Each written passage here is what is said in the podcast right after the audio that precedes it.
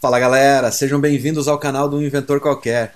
E se você não acompanhou na semana passada, você perdeu um vídeo onde a gente falou como nós desenvolvemos em apenas dois desenvolvedores e três meses de projeto uma aplicação que bateu mais de 40 mil usuários simultâneos dentro da plataforma.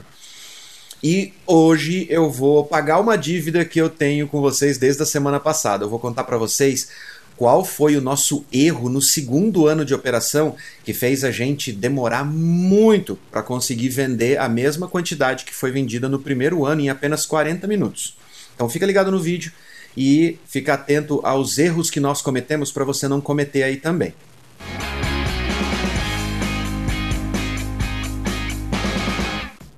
Bom, se você perdeu o vídeo da semana passada, eu vou deixar ele aqui no cantinho, no card, e vou colocar o link na descrição desse vídeo também.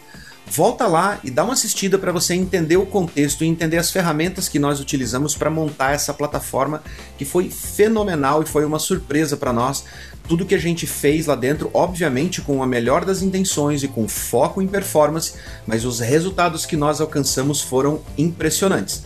Então dá uma olhadinha lá no vídeo e não se esqueça de se inscrever aqui no canal porque a gente está produzindo vários vídeos como esses, contando não só casos de uso e casos de sucesso, mas dando dica para vocês de como otimizar a aplicação de vocês e também conseguir uma alta performance com um custo baixo aí utilizando o cloud computing. Hoje eu quero falar para vocês a respeito de dois erros básicos que nós cometemos no segundo ano de operação. No primeiro ano de operação, nós batemos uma quantidade absurda de usuários. Nós alcançamos um pico de 26 mil usuários dentro da plataforma e os servidores que nós estávamos utilizando não passaram de 4% de CPU de consumo. E o nosso banco não passou de 7% de consumo de CPU também. E o que aconteceu logo na sequência? Nós olhamos para a plataforma e pensamos: nossa, essa plataforma está muito bem, está muito performática e agora a gente pode implementar novas features em cima dela que vai sobrar recurso. Ai, que erro feio. O que aconteceu naquele ano foi que no decorrer do ano, tanto a área de negócios quanto nós do lado técnico ficamos muito permissivos com relação a novos recursos dentro da plataforma. E esquecemos que era muito provável do tráfego ser ainda maior no segundo ano e os recursos precisariam ser bem mais enxutos para que a gente pudesse continuar crescendo.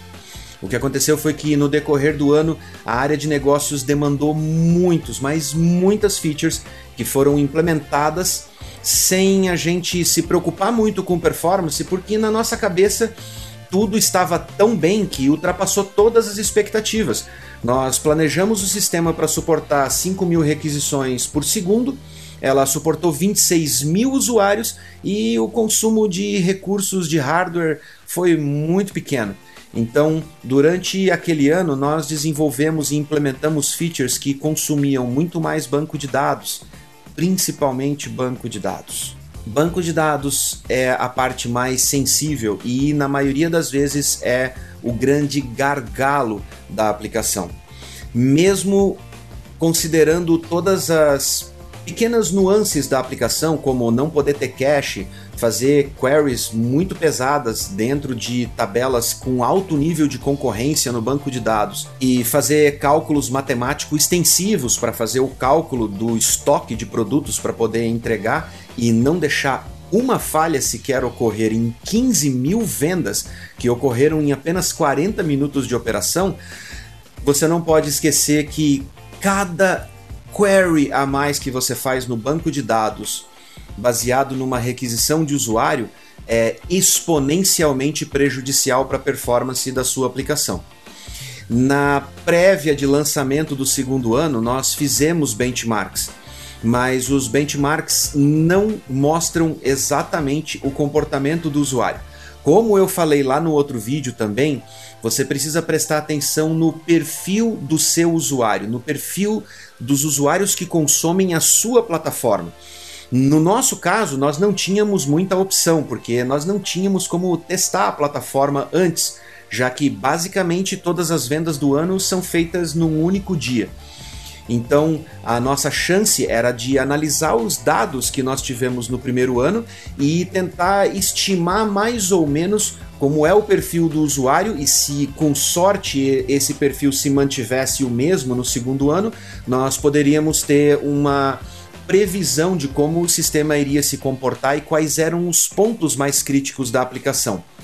Porém, nossa falha foi não considerar as novas features que foram implementadas que também foram muito utilizadas, não só na parte de compra, mas as features complementares foram consumidas exaustivamente no horário de pico, mais importante que a aplicação precisava estar estável. O que agravou o problema naquele ano foi que nós sofremos um ataque massivo de DDoS, que é um ataque que tenta desabilitar os serviços da sua aplicação e derrubar ela. Em alguns casos, esse tipo de ataque é utilizado para tentar descobrir falhas na aplicação e vulnerabilidades que possibilitem o hacker a invadir a aplicação ou roubar informações de dentro dela. Neste caso, o que nós pudemos identificar através dos logs, depois, é claro, de toda a situação caótica, foi que a intenção dos hackers não era de tentar invadir o sistema, e sim de tirar ele do ar. O problema foi que todos os cálculos e os benchmarks que nós fizemos para garantir que a aplicação teria performance suficiente para aguentar novamente 20 ou talvez 30 mil usuários simultâneos foi tudo por água abaixo. Porque no momento em que a aplicação foi ao ar, os hackers já estavam preparados para disparar o ataque. E o ataque veio de aproximadamente 300 mil IPs diferentes em direção à nossa plataforma em ondas que pioravam a cada minuto e faziam com que a aplicação simplesmente não conseguisse ficar no ar. O que nós aprendemos a partir dessa situação e dos erros que foram cometidos foram dois pontos muito importantes. Um de comportamento e o outro técnico. O primeiro de comportamento, que é o mais importante, é que quando a área de negócios demanda alguma coisa para a área técnica, a área de negócios não faz ideia de quanto recurso computacional aquela feature vai consumir no seu sistema. Você, que é o desenvolvedor ou gestor técnico ou team leader, você que está com a mão na massa é o responsável por fazer essa análise, por olhar para dentro do seu sistema, por olhar para a feature que você está desenvolvendo e falar para a área de negócios que talvez a regra de negócio tenha que ser adaptada ou melhorada para que não impacte tanto na parte de performance da sua aplicação. Como eu falei agora há pouquinho, performance não inclui somente o site rápido, ou ah, o quão rápido o usuário vai acessar o meu site, ah, e aquelas regras que você ouve na internet ou lê em tutoriais que falam que a cada milissegundo que você perde na hora de entregar a página você está perdendo não sei quantos milhões em venda. Não é só isso. Pare para pensar no seguinte: ataques a websites ocorrem das mais diversas maneiras e as falhas são exploradas enquanto a aplicação está instável. Muitas aplicações, no momento em que ela está fazendo o boot da aplicação, ela expõe certas vulnerabilidades, ou pior ainda, no momento em que ela está se levantando dentro do servidor, camadas como as camadas de autenticação e autorização de acesso ainda não foram carregadas. E num ataque massivo com 300 mil IPs disparando diversas requisições por segundo para dentro da sua aplicação, em algum momento ele vai conseguir capturar certas características da sua aplicação para que ele entenda como a sua aplicação funciona por trás. E é neste momento que ele vai entender o que, que ele deve fazer para invadir a sua aplicação ou pior, para ele conseguir derrubar a sua aplicação com muito menos máquinas do que ele está utilizando nesse primeiro ataque massivo. Então a preocupação com a performance da aplicação vai muito além da questão de venda ou tempo de carga da página pelo lado do usuário. Ela entra num quesito muito mais crítico da aplicação que pode imputar, inclusive, em risco reputacional para a empresa. Imaginem só, Um ataque hacker descobre vulnerabilidades na sua aplicação. Naquele momento você acha que é só alguém tentando derrubar a sua aplicação, mas eles descobriram falhas graves de segurança dentro do seu código. E através dessas falhas eles conseguem capturar dados ou roubar sessões de usuário e invadir a aplicação coletando dados ou mesmo fazendo compras em nome desses usuários e cai na mídia que houve um vazamento gigantesco vindo da empresa onde você é o responsável pelo desenvolvimento da aplicação. Onde você acha que a sua reputação como bom profissional vai parar, além, é claro, da reputação dessa empresa como uma empresa confiável para os clientes. Mas voltando ao ponto principal desse assunto, sempre que a área de negócios demanda algo, ela não tem obrigação de saber como aquele recurso vai afetar a performance e a segurança da aplicação. E é obrigação sua, como líder técnico ou mesmo como desenvolvedor, levantar esses fatos e apresentar para a área de negócios. E se você souber apresentar, se você souber argumentar, a área de negócios pode adaptar as regras do negócio para que a implementação fique mais fácil, mais segura e mais performática. Agora vamos para a solução técnica em primeiro lugar, no segundo para o terceiro ano, nós fizemos a implementação de uma camada extra na frente da aplicação que até então ela não era tão crítica para nós, já que a parte do front-end da nossa aplicação rodava como um SPA. Uma vez carregado na máquina do usuário, tudo estava ok, cacheava lá no lado do usuário e a gente não precisava se preocupar com mais nada. Mas a solução que eu vou relembrar vocês agora já foi citada em outro vídeo, que eu vou deixar aqui no card também e aqui embaixo na descrição, que é o CDN. Algumas soluções de CDN do mercado oferecem mais do que simplesmente cachear conteúdo estático e entregar para o seu usuário.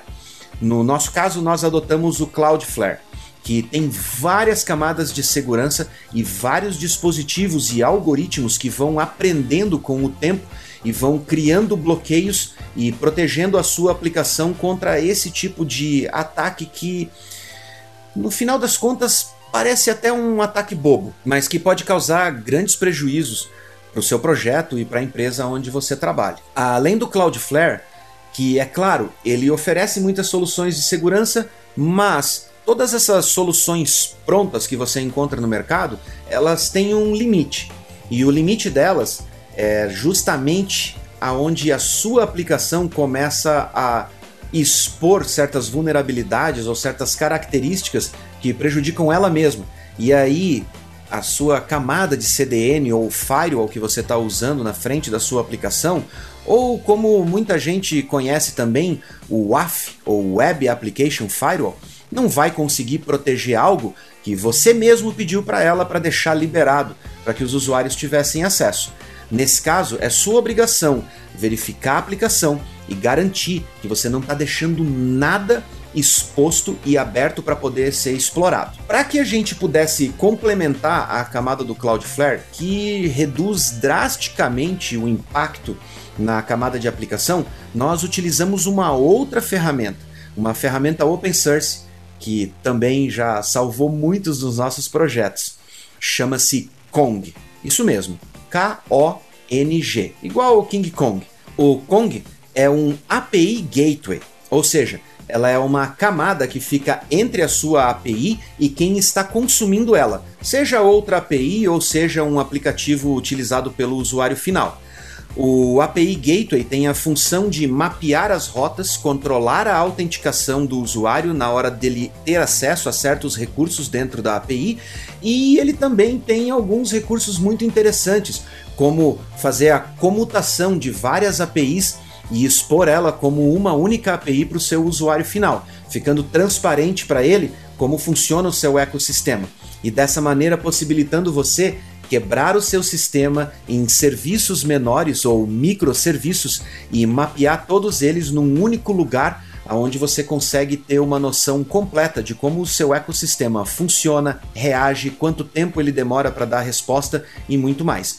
O Kong é desenvolvido em cima do Nginx, que é um dos servidores HTTP mais utilizados no mundo hoje por grandes corporações, que também é uma plataforma open source. Mas eu vou fazer um vídeo especial só falando sobre o Kong e sobre todos os recursos que você consegue criar utilizando esse API Gateway, que é desenvolvido na linguagem Lua, em cima do Nginx, e que possibilita você desenvolver plugins personalizados, como o que nós desenvolvemos para poder utilizar no terceiro ano de operação e que segurou todo o tráfego ruim, digamos assim, que o Cloudflare não conseguiu segurar. Nós criamos um plugin inteligente que detectava comportamentos baseados na nossa aplicação, coisa que o Cloudflare jamais conseguiria fazer porque ele não conhece a nossa aplicação. Então nós desenvolvemos esse plugin dentro do Kong que detectava esses comportamentos suspeitos e criava camadas de bloqueio, inclusive integrado com a própria API do Cloudflare, evitando até mesmo que esse tráfego batesse no próprio Kong e reduzindo ainda mais o impacto na performance e no consumo de recursos computacionais pelo nosso próprio API Gateway e, por consequência, na nossa API. Então, então aí as duas dicas, uma de comportamento não partam do princípio de que sua aplicação é boa agora, implementando novos recursos, você vai conseguir ter performance infinita nele. Sempre, sempre fique atento a cada linha de código que você coloca a mais dentro da sua aplicação. E a segunda delas é utilize CDN porque ele complementa a camada de segurança da sua aplicação. E a respeito do Kong, fica ligado, se inscreve aqui no canal, clica no sininho porque assim que a gente lançar o nosso vídeo falando sobre tudo que o Kong pode fazer por você, você vai ser um dos primeiros a ser notificado e vai poder entrar aqui e aprender como implementar uma camada ó, de ouro aí na sua aplicação. Galera, vão aparecer dois vídeos aqui, que são dois vídeos do nosso canal, que são super legais também, tá cheio de conteúdo aqui. Fica ligado. Um grande abraço, até o próximo.